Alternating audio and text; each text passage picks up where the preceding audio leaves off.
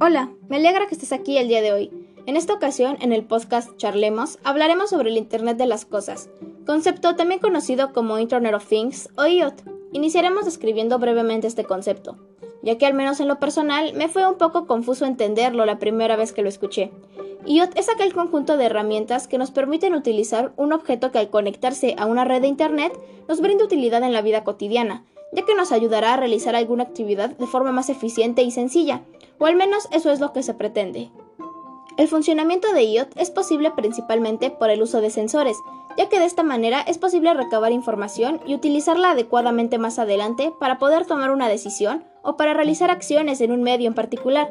Además de esto, encontramos elementos como los objetos que integran la conexión, un hardware y un software específicos conocidos como microcontroladores, activadores, protocolos de comunicaciones y capas de aplicación. Todos estos elementos se unen con el fin de alcanzar dos objetivos fundamentales.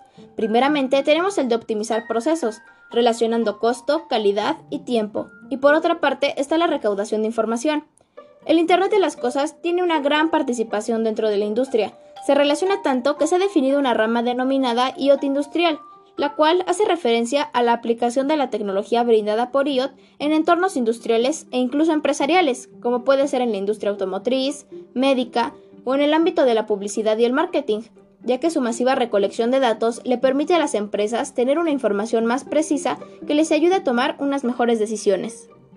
Sin embargo, no todos son ventajas en el mundo del Internet de las Cosas. Es cierto que ahora nuestros datos son interpretados de una mejor manera, buscando nuestra satisfacción, comodidad y sobre todo nuestra preferencia, pero de igual forma debemos tener en cuenta los riesgos que esto representa.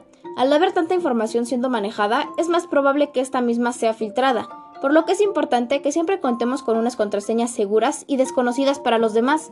Además de esto, no debemos compartir nuestra información privada, y contar con un antivirus para poder prevenir algún malware. Para finalizar con nuestra plática, me gustaría cuestionarnos acerca del futuro incierto que en poco tiempo será nuestro presente. Imaginemos los cambios que se experimentarán en el IoT por las nuevas tecnologías.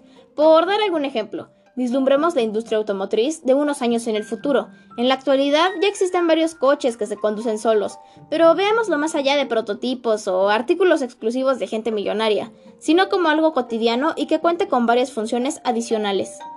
No cabe duda que nuestra imaginación se va a quedar corta respecto a lo que nos aguarda el futuro del Internet de las Cosas.